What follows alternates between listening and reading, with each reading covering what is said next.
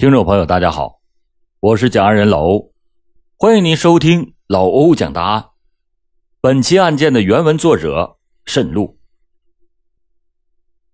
二零零八年十二月，一直到二零零九年的四月，根据河北省沧州市公安局指挥中心的接警记录显示，就在那几个月的时间里，沧县、泊头、东光、南丘、任丘、河间等地。先后发生了五十多起假冒警察拦路或者是入室抢劫、杀人、强奸、盗窃、抢夺、伤害的恶性案件。当年被公安部列为了二零零九年公安部的二号督办案件。这件案子的缘起或许可以追溯到一九七七年。一九七七年出生的庞云峰。从小就渴望过上好日子，可是他觉得自己初中毕业以后，就好像是坐在了岁月的滑板上，一路跌宕着往下飘。庞云峰是沧县旧州镇人，老宅院离住于后州的铁狮子不足千米。二十五岁以前，他跟警察并不陌生，他曾经嫉恶如仇，多次的向警方报告。他人违法犯罪的线索，是一个不折不扣的治安积极分子。庞云峰已经许多年不跟警察再打交道了。四年前，庞云峰在泊头开了一个游戏厅。这游戏厅是一个鱼龙混杂之地，你如果要想立足，就需要有铁狮子一样的镇海神威。但作为外乡人的他。自然是既压不住强龙，也按捺不住地头蛇的。半年以后，他就落荒而逃。庞云峰在此期间也不是一无所获，他认识了江西人周建平、泊头人李景通、衡水人葛宝石和黑龙江人张双进，这都是一些在社会上飘着的人。庞云峰之所以开始在社会上飘。那是有一个很重要的原因。父母对他结婚十年却没有产下个一男半女，一直是耿耿于怀，多次的就跟儿媳妇发生口角，骂他不争气。结果到医院一查，二老却只有哑口无言的份了。诊断证明上白纸黑字的写着精子成活率低。庞云峰受够了这夹板气，在家里待不下去了。就去找他那几个哥们儿，他自己说那是灰粪论堆。周建平从江西到泊头已经有几年的光景了，虽然也没有工作，却是不愁吃喝。庞云峰当然知道周建平的钱不会是好来的，可酒是辣的能浇愁，肉是香的能解忧，也就心照不宣了。这俩人见面的时候。周建平拍了拍庞云峰的肩膀，说：“哥们儿，我今天从七桥镇那边过来，看见公路边上有一户人家晾着尿布。你不是想要个孩子吗？咱过去给抢过来不就得了吗？”就在庞云峰还在犹豫的时候，李景通随声附和说：“哎呀，别不好意思了，你买别人家的得一万多，这个你给点辛苦费就行了。”庞云峰绝对是抱着要过上好日子的心思走进黑夜的。那天的子夜时分，真的就是月黑风高。庞云峰关上车门的那一刹那，就觉得自己被黑夜给吞噬了，他就不由自主的打了几个寒战。庞云峰没有想到那次的行动就是他命运的转折点，他没有想到良知就如同是玻璃杯，摔碎了。就不能再复原，他在罪恶的漩涡里不能自拔，就如同苍蝇逐臭一样堕落下去。第一次出手，他们抢了一个女婴，庞云峰给了兄弟们两千元的劳务费，一心思想要男孩的父母当然不会收留那个女孩，庞云峰只好是把她给卖掉了。庞云峰的二零零九年春节过得并不愉快。急着想要抱孙子的父母唠叨个没完，让他不敢在家里多待。于是，在一个月黑风高之夜，庞云峰来到了盐山县，翻墙入院，威吓住手足无措的一家人，把一名刚刚满月的男孩抢走了。随后的日子，庞云峰的家庭和谐了，在孩子的哭声里传来了大人久违的笑声。可就在庞云峰开怀大笑的时候，两个孩子被抢的家庭正陷入无边的痛苦之中。他们报案，他们寻找，他们哭得死去活来。一个想要过好日子的人，却把自己的喜悦建立在别人的痛苦之上。此时的庞云峰没有犯罪的恐惧，只有获得的快感。也许。这就是一种分裂的人格，在人性和魔鬼之间来回的转换，而他自己竟然觉得出奇的完美。于是他很快的就完成了角色的转变，从被诱惑着参与，变成了抢劫案的骨干分子，以至于连他自己都记不清到底做了多少恶。但有一点是肯定的，他多次参与抢劫。多次的暴力殴打被抢劫对象，在一次导致一死一伤的犯罪中有他的身影，在一次轮奸犯罪里，他也是凶相毕露。大家以前可能看过喜剧演员陈佩斯和朱时茂曾经演过一个叫《警察与小偷》的小品，就是关于真假警察的事。那个假警察叫陈小二。河北省沧州市公安局副局长宋金生就遇到了这样的陈小二。二零零八年十二月二十九日零时三十分，一辆黑色的奇瑞轿车悄悄地停在了泊头齐桥镇的一户农家的门口。用木栅栏围成的墙自然不是障碍，四个身强力壮的汉子如入无人之地，更何况还有一名歹徒穿着警服。来人的目的很明确，他们首先拿着刀子、棍子，把四个大人逼到厨房，然后翻箱倒柜的弄出了一百五十元钱。走的时候，当然忘不了抱上襁褓里的孩子。抢孩子了，据说是从广东来了一伙国际人贩子干的，哪儿的？脖头的吧？就在案发的第二天，这样的消息不胫而走。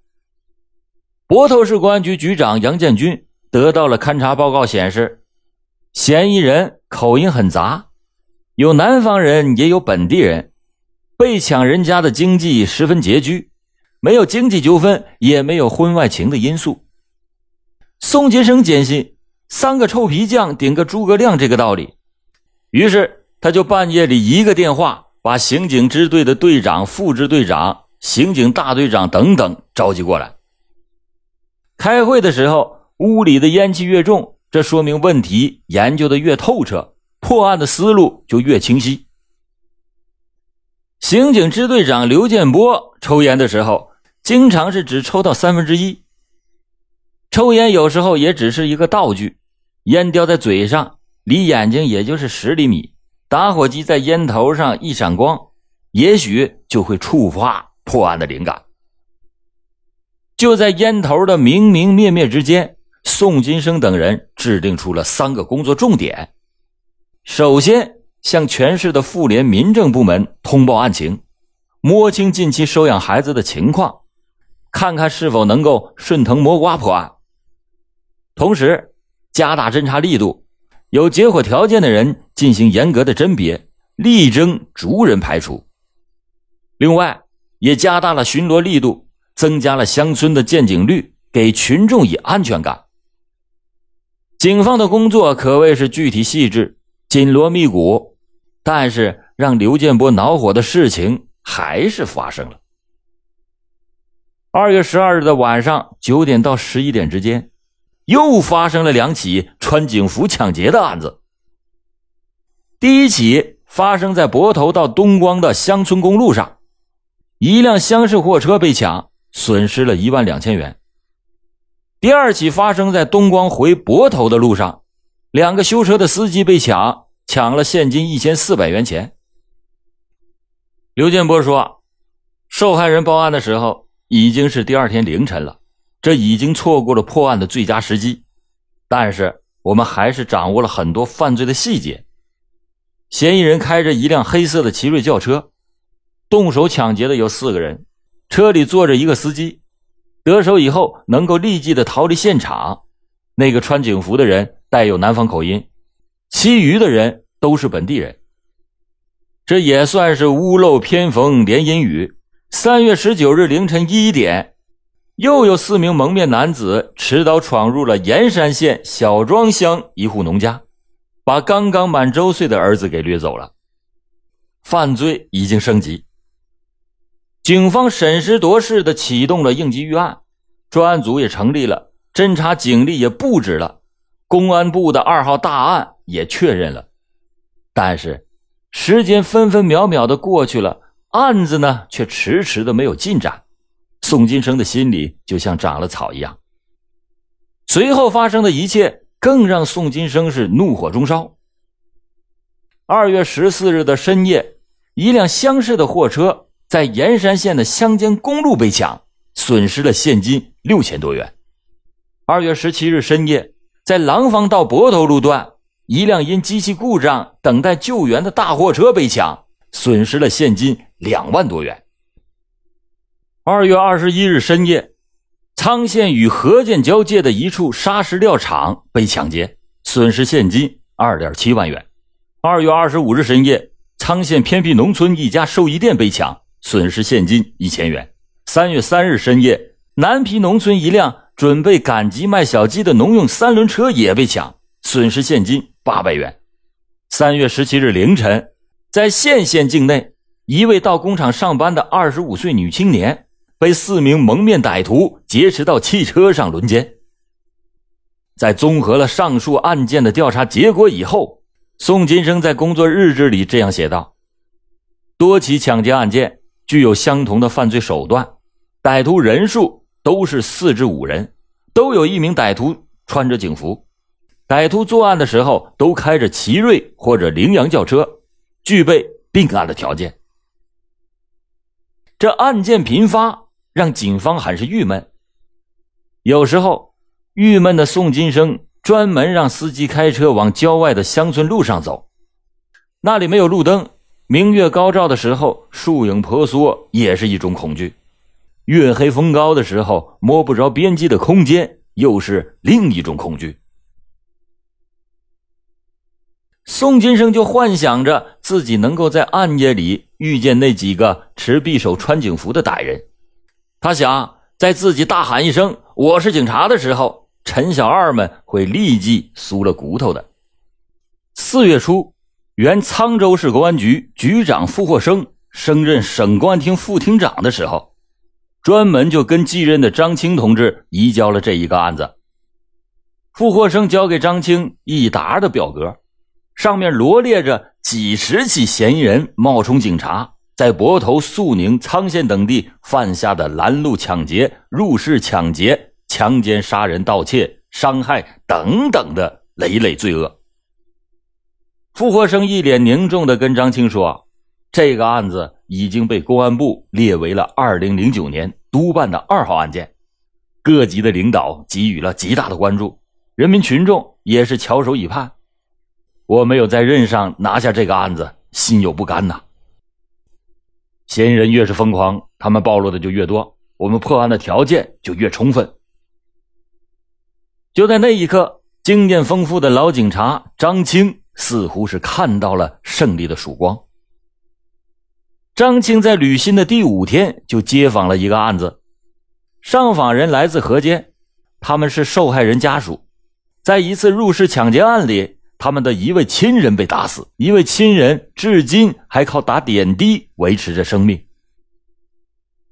这起入室抢劫案发生在三月二十七日的深夜，河间沙河桥镇的一家饼干批发门市部的门被四个歹徒用力的给踹开。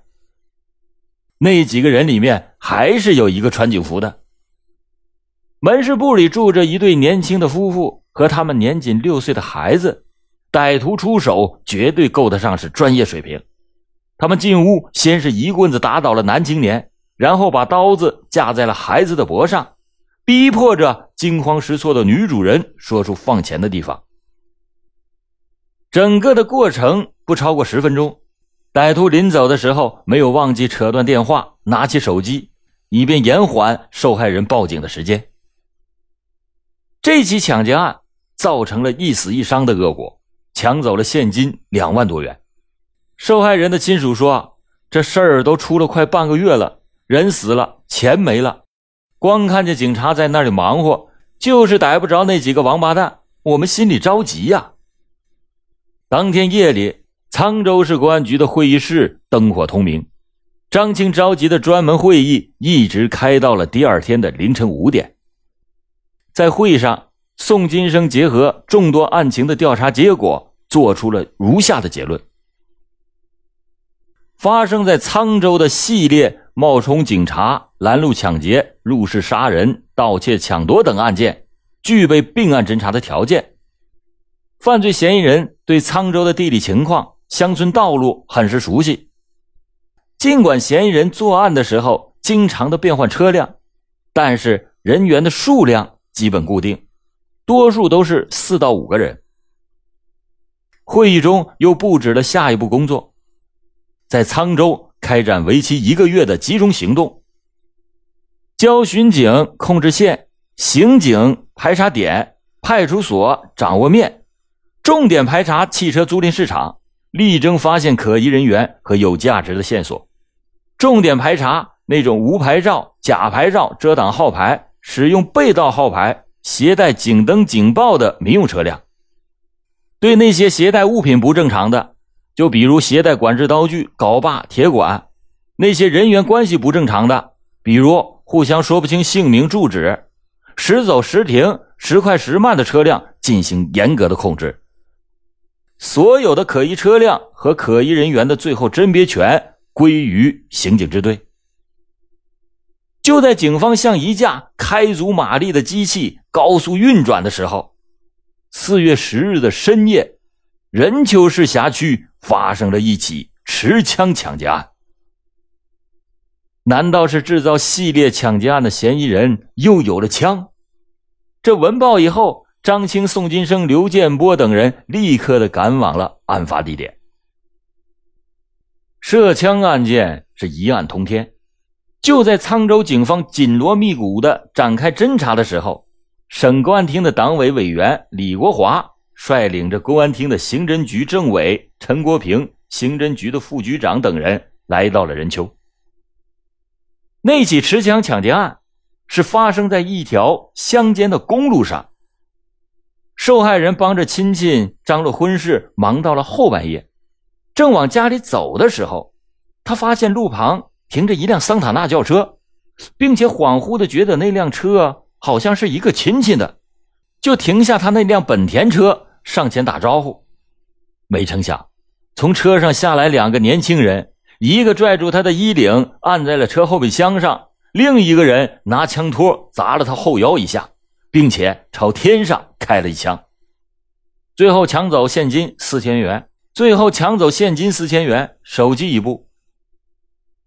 根据调查的结果，来自省市的多位刑侦专家级人物经过了审慎的研究，认定了这个案件具有一定的偶然性。嫌疑人作案手段、人数均和以前的穿警服持械持刀抢劫的案件不同。就在任丘涉枪案紧锣密鼓的展开侦查的时候，参加破获系列穿警服抢劫案的民警也在费尽心机。四月十一日，刑警支队的一大队的大队长郑建军走进了一家汽车租赁公司，他主要查看的就是奇瑞、羚羊等多次在抢劫案中出现的车型。郑建军翻着厚厚的租车登记，突然。有了地质勘探队员找到了矿脉的感觉。二零零八年十二月二十七日，王东租走奇瑞；二零零九年三月十八日，王东租走奇瑞；三月二十六日，王东租走奇瑞。与之相对应的是，二零零八年十二月九日夜，泊头发生女婴被抢案；二零零九年三月十九日夜，盐山发生男孩被抢案；三月二十七日。发生沙河桥入室抢劫，造成一死一伤的大案。郑建军急忙的就把情况报给了刘建波和孙广学。汽车租赁公司的老板又告诉侦查员，那个王东经常来租车，有时候还会把镐把和铁管忘在了后备箱里。警方就立即的从租赁公司调出了王东的身份证以及担保人的情况。担保人被传唤到刑警支队说，他不叫王东，他是我的表弟，叫李景通，是泊头的。这一句话就揭开了谜底，因为李景通是一个因为涉嫌盗窃、抢劫被当地公安机关上网追逃的人员。这就像是一团乱麻，等你慢慢的把它择开，就会发现前面所做的一切努力都不是无用功，就如同方程式求解的每一个步骤，那都是有意义的。调查工作开始有针对性的开展以后。各种的信息就跟井喷一样，与李景通联系紧密的周建平、庞云峰、戈宝石、张双进等人也都被侦查员们记在了笔记本上。四月十三日下午，王东又从汽车租赁公司租了一辆羚羊轿车。侦查员是一路跟踪过去，发现可疑车辆，先是到泊头的一个居民区，往后备箱里装了些东西。然后停在一处临街的烧烤摊旁边，聚在一起的能有七八个人。得到消息以后，刘建波从任丘涉枪专案组出来，只用了四十分钟就赶到了泊头。这期间的距离能有一百二十多公里。在途中，刘建波就命令沧州公安局十五名民警紧急的驰援，泊头刑警全体备勤。当天的晚上十点左右。就在警方准备停当的时候，负责在羊肉摊旁监视的民警突然报告说：“那些人跑了。”难道是跑风漏气了？刘建波迅速的回顾了整个过程，觉得一切的环节无懈可击，决定让全体人员原地待命。十分钟以后，泊头幺幺零指挥中心报告，在西环路上发生了一起斗殴事件。由于警方及时处理，当事双方逃离了现场。半个小时以后，李景通等人又出现了，个个是跑得满头大汗。原来准备在西环打仗的就有他们。十四日的凌晨一点左右，刘建波率领着参战的民警包围了一座私人旅店，把庞云峰和李景通一起给抓获。整个的抓捕过程有惊无险。水到渠成，经过五个小时的奋战，警方在三个地点抓获了九名团伙成员，他们的年龄都在二十三到三十一岁之间，结伙实施犯罪。经过审讯，庞云峰等人交代了在泊头盐山入室抢劫婴儿，并且把女婴贩卖到天津获利一点二万元的犯罪事实。沧州警方连夜的赶赴塘沽，成功的就解救了这个女婴。同时，在庞云峰家中把其用于延续香火的男婴也给解救出来。又在同时，警方还查明，这个团伙自2008年12月以来，先后窜至山东庆云和沧州的泊头、肃宁、沧县等地，犯下的拦路或者是入室抢劫、强奸、杀人、盗窃、抢夺、伤害等案件五十多起，涉案价值六十余万元。就在此时，任丘四幺零持枪抢劫案也有了突破。二十五岁的田炳忠被沧州警方从廊坊市大城县抓获归案。好了，感谢您今天收听老欧讲答案。老欧讲答案，警示迷途者，惊醒梦中人。